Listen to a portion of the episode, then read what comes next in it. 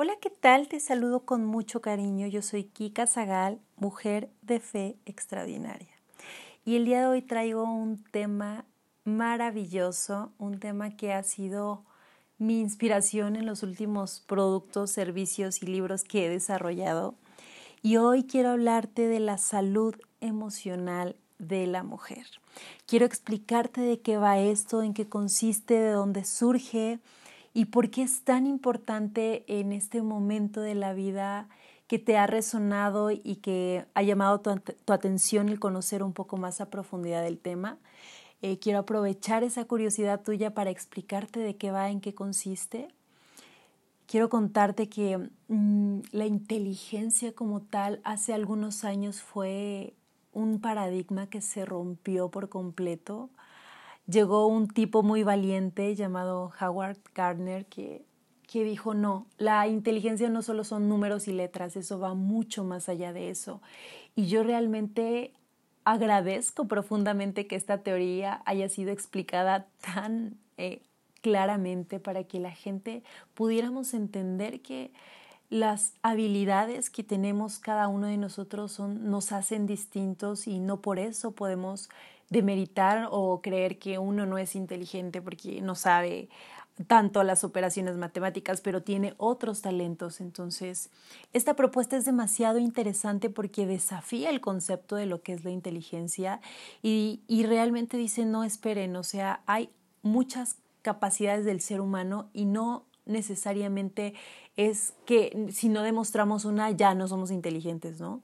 Entonces, ah, con esta propuesta completa donde él divide la inteligencia en ocho tipos distintos, yo quiero hablarte de dos que son súper especiales y que son una base muy importante dentro de la salud emocional, que son la inteligencia interpersonal esa capacidad de relacionarte con el otro y no solamente relacionarte, sino entrar en empatía, es decir, comprender lo que está pasando, ponerte en, sus zapatos, hacer todo juicio a un lado y permitirte verlo como un ser capaz de fallar, capaz de regarla, capaz de hacer las cosas mal, como podríamos hacerlas tú y yo también. Entonces, permite esa flexibilidad de saber que el otro no es perfecto. ¿Ok?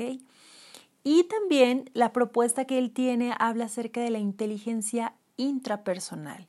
Y esta me encanta, va mucho más profundo porque esta tiene que ver contigo, es entenderte a ti mismo y también acá viene un proceso bellísimo de gestionar las emociones, de hacerme responsable y hacerme cargo de lo que pasa. Aquí no aplica el me hizo enojar, no, cuando hay eh, esta capacidad de asimilar el proceso, entiendo que yo decidí enojarme y que yo no le voy a otorgar el poder al otro de hacerme sentir mal, enojada o triste. ¿Ok?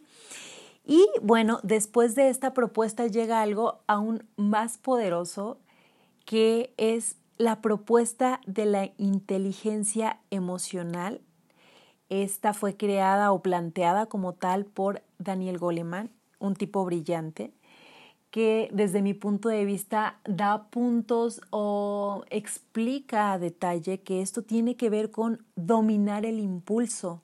O sea, ya no es que yo quiero hacer algo y punto y lo hago tan tan, no. Esto tiene que ver con hacerme cargo, dominar esa víscera, pensar antes de actuar. También a la propuesta completa incluye que hay una parte de motivación, motivación que puede ser externa o interna, pero es esa voz que te hace impulsar, seguir adelante, echarle ganas, conquistar tus sueños, vivir la vida feliz. Y esto tiene que ver también con un proceso de preservar, preservar la salud, preservar una emoción alegre, preservar que tú estés tranquilo y en paz. Y obviamente también hay un proceso de regulación entonces, eso tiene que ver contigo 100%. Así es como surge esta propuesta de la salud emocional donde se enfocan estas tres inteligencias. Te las voy a repetir. Es la inteligencia interpersonal, intrapersonal y la inteligencia emocional. Entonces, cuando yo preservo estos tres ámbitos, estos, estas tres cosas tan importantes, entonces puedo gozar de la salud emocional. Es un proceso de cuidar los pensamientos, las palabras, las creencias y cuando tú cuidas esto, las acciones y las decisiones que tú tomas se transforman inmediatamente. Entonces, la salud emocional tiene que ver con estar bien, estar bien, el bienestar, pero, pero si te das cuenta hemos transformado esta palabra porque ser y estar entra como en un equilibrio y en un balance de tomar decisiones más tranquilas, más inteligentes, sin el berrinche, sin el enojo. Y entonces cuando yo estoy bien, entonces soy auténtico, eres auténtica y eres tú misma, eso es súper importante. Y eso es como súper vital tenerlo presente todo el tiempo. Ah, me ha tocado trabajar con gente y, y, quiero revelarte que la persona más importante con la que he trabajado en la vida pues soy yo, hablando justamente en el tenor de las inteligencias.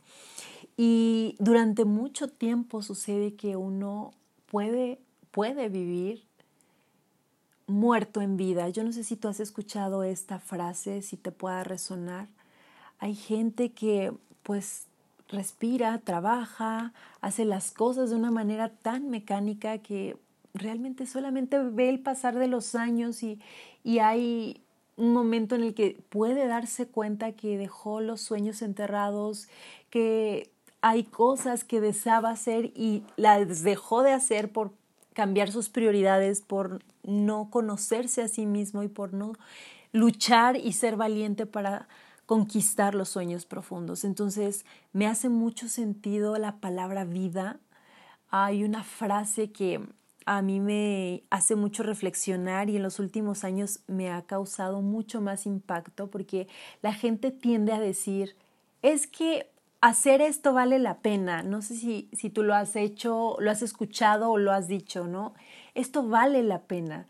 Y si hacemos una connotación fría de vale la pena, la pena? ¿En realidad tú crees que hay algo que valga la pena? Porque la propuesta y la reflexión acá sería preguntarte, yo Kika te pregunto a ti, ¿no será mejor que valga la vida? Me encanta esto, eh, es parte de un libro que publiqué y, y cuando lo escribía me resonaba tanto decir, hay que vivir con intensidad, hay que hacer lo mejor que podamos porque nuestro camino por acá es transitorio estamos de manera eventual y qué bueno será dejar un mensaje y una, un legado de lo que tú eres a través de tus generaciones, de tus hijos, de tus nietos.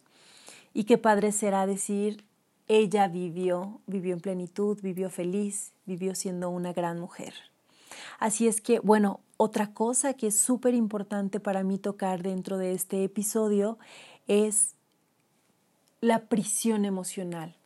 La prisión emocional es algo que podría mantenerte atado por mucho tiempo. La prisión emocional es darle el poder a lo externo de que me vea afectada, de que me enoje.